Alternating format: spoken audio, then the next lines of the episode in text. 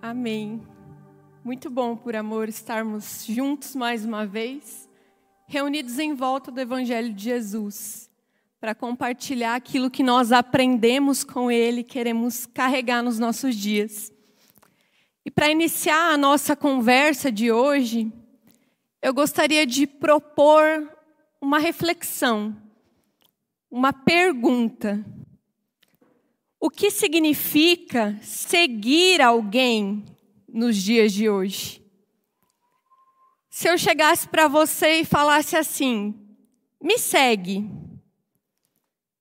o que você pensaria?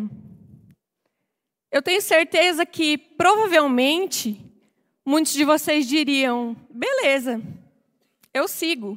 Qual é o seu arroba? Te seguir aonde? No Instagram? No TikTok? No Twitter? Não é mesmo? Porque são essas coisas que vêm à nossa mente nos dias de hoje quando a gente pensa em seguir alguém. A gente pensa nesse lugar de redes sociais, de seguir de longe, de acompanhar alguém de longe. Em qualquer um desses lugares que eu citei, se você me seguir, você vai me acompanhar sim, mas você vai acompanhar apenas fragmentos de quem eu sou. Fragmentos da minha vida. E quase todos eles fragmentos de boas performances. Fragmentos que retratam aquilo que eu sou boa, aquilo que eu considero ser boa e que eu faço de bom. Porque afinal é assim que a gente aprendeu que a gente tem que fazer. É para isso que serve, é como se fosse uma vitrine ali das melhores partes da nossa vida. Mas isso é muito raso. Isso é muito superficial. Você não vai se conectar com a minha completa humanidade, a minha essência, me acompanhando, me seguindo de longe. E isso é tão real, isso é tão superficial, que é tão simples você clicar para seguir uma pessoa, mas na mesma facilidade, na mesma rapidez, no momento em que ela falar algo com que você não concorda, ou ela não suprir as expectativas do que convém a você, você pode clicar no mesmo botão em dois segundos deixar de seguir ela. Porque é raso, não tem compromisso, não exige um comprometimento. E é por isso que é comum a gente ouvir muita gente falando assim, por exemplo, ah, eu tenho 10 mil seguidores no Instagram, mas só 20 deles estão engajados com o que eu estou fazendo. Porque é muito diferente alguém te seguir, alguém te seguir e alguém estar engajado com o que você está fazendo. A pessoa ficar lá duas horas preparando, editando um conteúdo, alguma coisa, ela vai lá, posta. Quando ela foi ver, tem um comentário. É a mãe dela. Pelo menos, né, gente? Que bom. Porque as pessoas que nos seguem não necessariamente estão engajadas com a gente. E na mesma velocidade que elas nos seguem, elas podem deixar de nos seguir. É isso que a gente aprendeu na nossa sociedade considerada líquida, nessa modernidade líquida que nos cerca. Então, o seguir, ele foi esvaziado do seu significado. Você seguir alguém perdeu o seu sentido. E por isso que é tão difícil para a gente compreender a completude, profundidade e seriedade do convite de Jesus quando ele nos chama para segui-lo quando ele chama alguém e diz: segue-me. Se Jesus tivesse encarnado hoje e dissesse para a gente: segue-me, muito provavelmente muitos de nós pediriam: qual é seu Instagram? Mas mesmo que isso não tenha acontecido, muitos de nós, muitos dos que se intitulam, se definem como cristãos, acabam vivendo assim e seguindo-o assim, como quem acompanha de longe como quem acompanha fragmentos de quem ele é, como quem acompanha e o contempla como essa versão instagramável da divindade, aquele Deus poderoso, assentado no trono, pisando no ouro, que não se mistura com a gente, que está à direita do Pai, que não tem compromisso com o que está acontecendo aqui. E a gente curte o que ele faz. A gente até compartilha algum dos seus dizeres mais famosos e virais. E outros até que nem foi ele que disse, mas que disseram que foi. Tipo Clarice Lispector, assim. Mas o quanto nós realmente estamos engajados, não com essa versão fragmentada, distante, intocável, abstrata desse Deus, mas sim com o Jesus do Evangelho. O Jesus humano. O Jesus com os pés no chão da nossa realidade. Quantos de nós não apenas seguimos Jesus como quem acompanha de longe boatos de quem ele é, mas estamos engajados com quem ele realmente é e com o que ele está fazendo agora? Nós precisamos voltar um pouquinho na história, sair desse contexto que a gente vive para entender o valor do que significa seguir alguém e especificamente seguir a Jesus. Para isso, eu quero ler com vocês em Mateus 4, 18, se alguém quiser acompanhar. O convite típico de Jesus para que alguém pudesse segui-lo. Diz assim: Andando às margens do mar da Galileia, Jesus viu dois irmãos Simão, chamado Pedro, e seu irmão André. Eles estavam lançando as redes ao mar, pois eram pescadores. E disse-lhes: Vinde a mim, e eu farei de vocês pescadores de homens.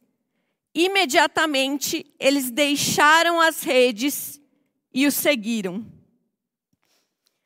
Esse é um convite, uma fala de Jesus que se repete várias vezes ao longo dos relatos dos evangelhos. Esse é o relato de quando Jesus chama os primeiros discípulos para segui-lo. E se repete cada vez que Jesus parava, encontrava com alguém no seu caminho, que ele dizia: Ei, vem após mim, siga-me, vem andar comigo, vem seguir a minha missão, o que eu estou fazendo. E na tradição judaica, na época de Jesus, como a gente conversou aqui duas semanas atrás, isso era algo muito comum. Essa dinâmica de rabino, aluno, mestre, aluno, discípulo. E era um privilégio quando um rabino, quando um mestre chamava alguém para segui-lo. Porque os rabinos, os mestres daquele tempo, eles eram vistos com muita estima, com muito prestígio, com muita honra. Então, quando um rabino falava para você, vem e me segue, aquilo era um motivo de muito orgulho, de muita alegria. Seguir um rabino. Só que muito diferente do que a gente entende por seguir hoje, esse seguir era literal aqueles talmidins, aqueles alunos, eles deixariam suas casas, suas ocupações, suas famílias, tudo aquilo que eles faziam e seguiriam literalmente aquele mestre por onde ele fosse, viajando com ele, dormindo onde ele dormisse, comendo onde ele comesse. Era tão literal que eles só não acompanhavam o seu rabino no momento em que ele ia no que nós chamamos hoje de banheiro. Nos outros momentos, eles estavam ali, colados no seu mestre, porque eles queriam aprender com ele, e eles queriam se tornar como ele, e eventualmente, depois disso, ensinar outros a como se tornarem como ele também. E o mais interessante é que eles não queriam aprender apenas a teoria, um discurso bonito que eles pudessem replicar depois, não, eles não acompanhavam de longe, como quem ouve falar. Eles acompanhavam de perto. não de forma fragmentada, como quem só vê os momentos bons. Eles acompanhavam todos os momentos do dia do rabino, da vida do rabino, porque eles queriam aprender como é que faz na prática. Como é que eu vivo? Deixa eu ver como você age nessa situação. Deixa eu ver o que você tem a dizer sobre o que acabou de acontecer agora. Acompanhavam de perto porque queriam se, se tornar como ele. Essa era a tradição judaica. E esse é o sentido mais próximo do que Jesus fez aqui, disse aqui. Literalmente, segue-me. Como ele fez com esses homens que largaram o seu barco, suas redes e o seguiram. Só que diferente dos mais tradicionais, como o Felipe trouxe para a gente na semana passada, Jesus não chamou aqueles que eram os mais óbvios e prováveis, que eram os estudiosos da lei, que eram os mais intelectuais ou espiritualizados. Jesus chamou homens comuns, pescadores, cobradores de impostos, para segui-lo. E diferente também do que era comum, do que era padrão, Jesus frustrou as expectativas sociais e religiosas da sua época, porque ele ultrapassou os limites da relação rabino e aluno e descreveu o seu relacionamento com os seus discípulos, chamando-os de amigos. Essa semana eu li uma frase que dizia assim: O fim do discipulado de Jesus é tornar seus discípulos em amigos. Jesus ultrapassou essa barreira técnica, informal, impessoal, da relação do rabino com o aluno, com o seu talmidim, para a ordem do coração, da pessoalidade. Você não é só meu aluno, você não está aqui só para ser um seguidor qualquer, você é meu amigo. Então, seguir a Jesus naquele tempo significava se comprometer a aprender dele, a imitá-lo, a compartilhar da sua missão e também a quebrar todas as expectativas sociais e religiosas da época para adotar uma nova forma de viver e de se relacionar com o que eles conheciam como Deus. E da mesma forma, isso continua acontecendo hoje. E essa é a pergunta que eu trago para a nossa conversa. Como nós podemos seguir a Jesus hoje? Porque esse convite que Jesus faz nas páginas do evangelho, dos evangelhos, não está restrito àqueles homens da sua época. Siga-me. Mas continua ecoando para cada um de nós hoje. Vem e me segue quebrando as expectativas sociais e religiosas e assumindo esse compromisso, esse relacionamento de quem vive como seu amigo. E para que a gente possa abraçar esse convite de Jesus, existem três práticas que o caminho de Jesus nos propõe a seguir. A primeira delas é que nós mudemos o nosso porquê. Que nós mudemos o nosso porquê. Aqui nesse texto, quando Jesus chama Pedro e André, ele diz assim: Eu vou fazer você, de vocês pescadores de homens. Aqueles dois irmãos, eles já eram pescadores. Jesus chega para eles e diz: Venha após mim, me siga, e eu farei de vocês pescadores de homens. Ou seja, Jesus não fez Pedro deixar de ser um pescador, ele só deu a ele algo mais digno de ser pescado. Ele se apropriou da forma como Pedro se definia daquilo que ele sabia, conhecia, que ele era bom em fazer, e deu para ele uma causa mais nobre. Você não precisa deixar de ser um pescador. Eu só vou te apresentar um porquê melhor para você ser um pescador. o que vale a pena ser pescado, pelo que vale a pena ser vivido. Jesus não quer mudar o nosso o quê, necessariamente. Ele está interessado em transformar o nosso porquê. Não o que nós fazemos, mas por que nós fazemos o que fazemos.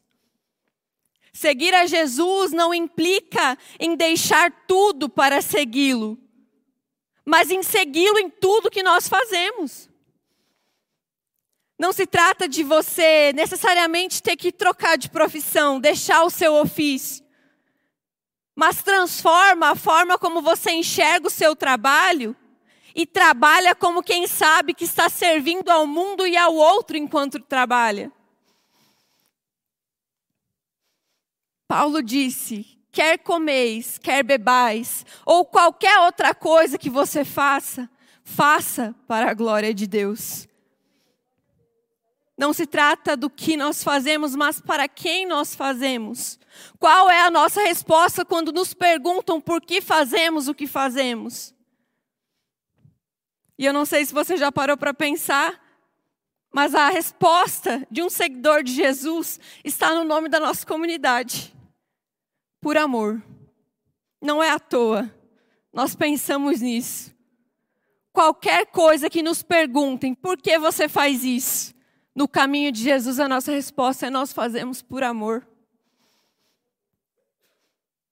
Não é o que, é por quê. É para quem. Tish Warren, ela escreveu que a fé cristã não é sobre ser espiritual é sobre seguir a Jesus. E seguir a Jesus não é uma atividade exclusivamente destinada aos que se consideram espirituais, mas aqueles que trabalham, que comem, que choram, que riem e que vivem. Tudo que nós fazemos carrega o porquê nós fazemos. Anselm Graham, diante disso, escreveu que quando nós estamos em Jesus e Jesus está em nós, tudo o que nós fazemos tem sabor de eternidade. Então, a primeira coisa, a primeira prática, que seguir o caminho de Jesus como quem está engajado com quem Ele é e com o que Ele está fazendo, é mudar o porquê das nossas vidas. Por que você faz isso? Ah, não sei. Ou então, por que você faz isso? Ah, para mim. Porque me faz bem. Porque eu gosto. Ou porque me disseram que tem que fazer. Um seguidor de Jesus, ele tem o por amor na sua boca. Eu faço por amor. Por amor ao outro, por amor ao mundo e por amor àquele a quem eu sigo. A segunda prática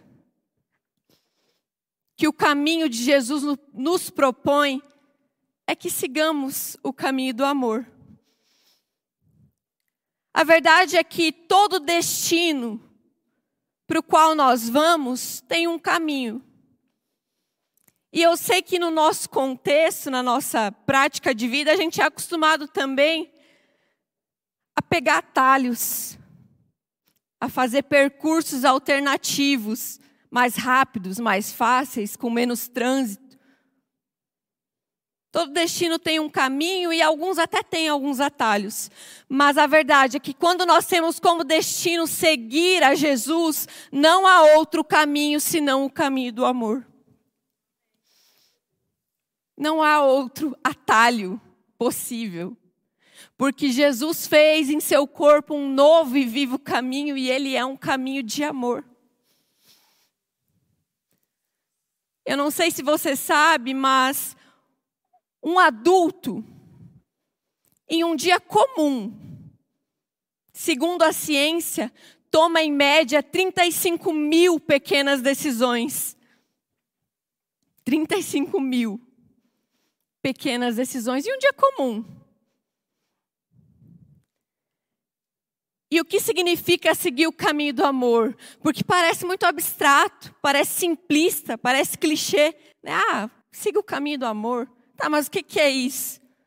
É diante de cada decisão que você tem que tomar no seu dia, na sua vida, você tenha como filtro da sua tomada de decisões o amor.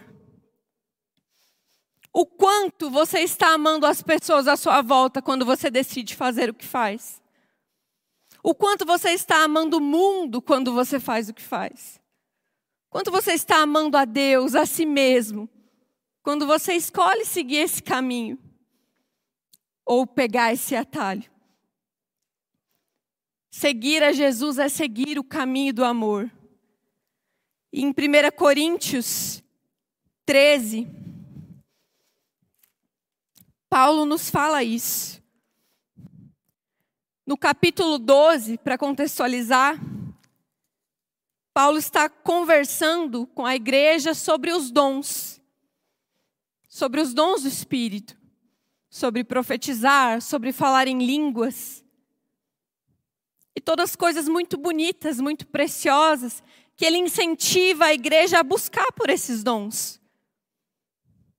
Mas quando ele termina de falar isso, que inicia o capítulo 13, ele diz assim: E agora passo a lhes apresentar um caminho mais excelente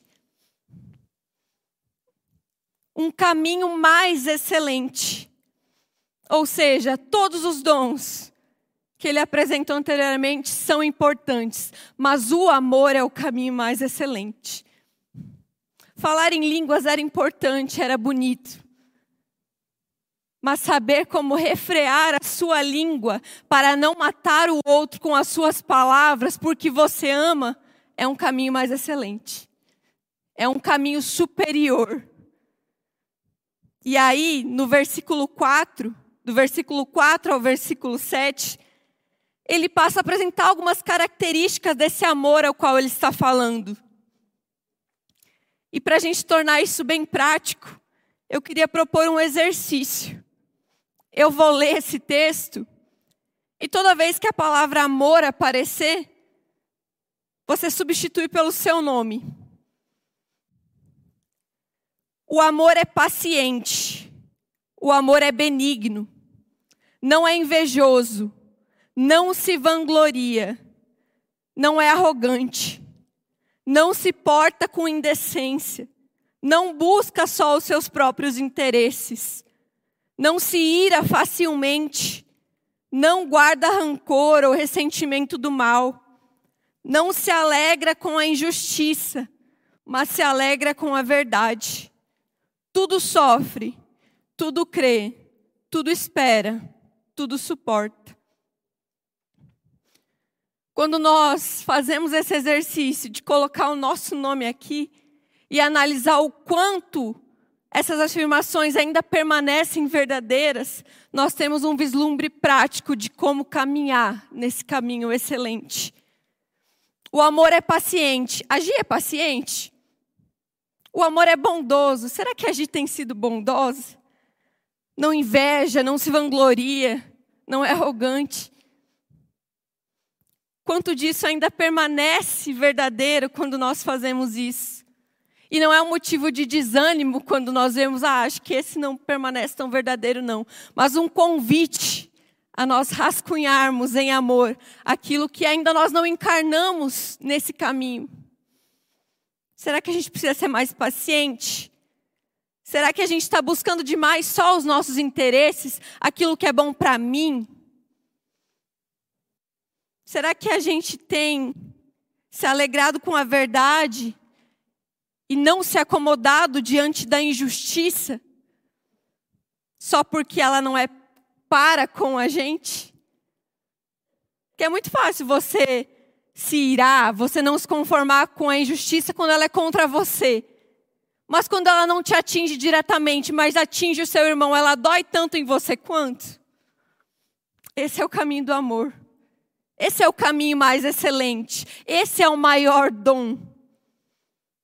É como nós demonstramos que estamos engajados em seguir o caminho de Jesus. E aí, quando nós mudamos o nosso porquê, a motivação do que fazemos, quando nós passamos a seguir por esse caminho de amor, nós podemos ir para a terceira prática, que o caminho de Jesus nos propõe, que é que façamos o que ele fez. Logo depois de lavar os pés dos seus discípulos, Jesus falou: Eu lhes dei o exemplo. Agora, façam como eu lhes fiz. Façam como eu lhes fiz. Seguir a Jesus é fazer o que ele fez, é amar o que ele ama, é se importar com o que ele se importa. Tem uma frase que nós dizemos muito aqui na nossa comunidade, porque transformou a perspectiva e a prática da nossa fé. Que é Jesus nunca pediu para ser adorado. Jesus pediu para ser seguido. Jesus não pediu para a gente contemplar Ele como quem fica lá rolando feed. Nossa, que bonito! Eu curto isso. Eu gosto do que Ele fez, do que Ele falou. Não, ele pediu para que nós nos engajássemos com o que ele está fazendo, com quem ele é, que nós façamos como ele fez. Assim como ele convidou os seus discípulos, dizendo: Se alguém quer me seguir, se alguém quer vir após mim, negue-se a si mesmo, tome a sua cruz e siga-me. Ele estende isso para a gente também. Se alguém quiser me seguir, negue-se a si mesmo, tome a sua cruz e siga-me. Mas não negue-se a si mesmo como a gente ouviu por tanto tempo. Ah, negue-se a si mesmo porque você é um pecador miserável, que você não vale nada, porque você é perverso. Não. Negue-se a si mesmo como quem se nega a viver para si como quem se nega a viver para o seu ego, para o domínio do seu ego, onde tudo é meu, onde tudo é para mim, onde é tudo visando o meu prazer, o meu interesse, a minha necessidade. Negue-se a si mesmo. É você negar o eu para viver o nós. Esse é o convite do Evangelho de Jesus. Negue o seu eu, o domínio do seu ego. Tome a sua cruz. Isso também a gente já ouviu várias interpretações dentro da igreja evangélica. Quase sempre como uma punição, uma penitência, um autoflagelo. Ah, você tem que tomar a sua cruz. Ou até umas interpretações mais cômicas, tipo assim, você tem que tomar a sua cruz, sua cruz é sua sogra. Tem de tudo. Mas eu gosto de pensar que quando Jesus diz tome a sua cruz, ele quer que nós tomemos, que nós carreguemos em nossa mente o símbolo que nos mostra que entre matar e morrer, Deus escolheu morrer. O símbolo que nos mostra que Deus soube pelo que morrer. E aí eu me lembro de Martin Luther King quando ele disse: Se você não sabe pelo que vale a pena morrer, você ainda não começou a viver. O Evangelho nos apresenta uma vida em que vale a pena morrer pelo outro, em que vale a pena matar o seu ego para promover vida a quem está do seu lado. O convite do Evangelho diz: negue o seu ego, tome a sua cruz, essa memória da essência de quem Deus é, não no trono, simplesmente, mas nessa cruz aqui, onde ele se fez como eu e você, vulnerável, nu, ferido para mostrar que vale a pena morrer pelo que você ama. Que vale a pena se entregar até o fim por aquilo que você ama, por quem você ama. Aquele que morreu pelos seus amigos, a quem amava. Negue-se a si mesmo, tome a sua cruz e siga-me. Por fim, em João 1, 45 a 46, está escrito o momento em que Felipe foi até Natanael para contar que ele tinha encontrado Jesus. E diz assim: Felipe encontrou a Natanael e disse-lhe: Achamos aquele de quem Moisés escreveu na lei, sobre quem os profetas também escreveram, Jesus de Nazaré, filho de José. E Natanael perguntou-lhe: Pode vir alguma coisa boa de Nazaré? Disse-lhe Filipe: Vem e vê.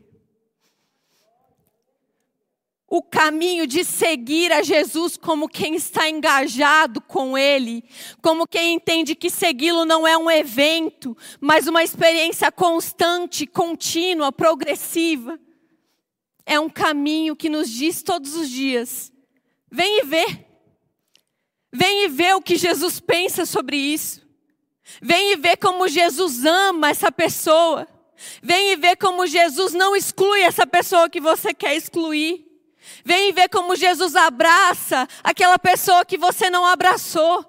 Vem e vê o que Deus diz sobre isso, o que Deus pensa sobre isso, o que Deus sente sobre isso. Vem e vê.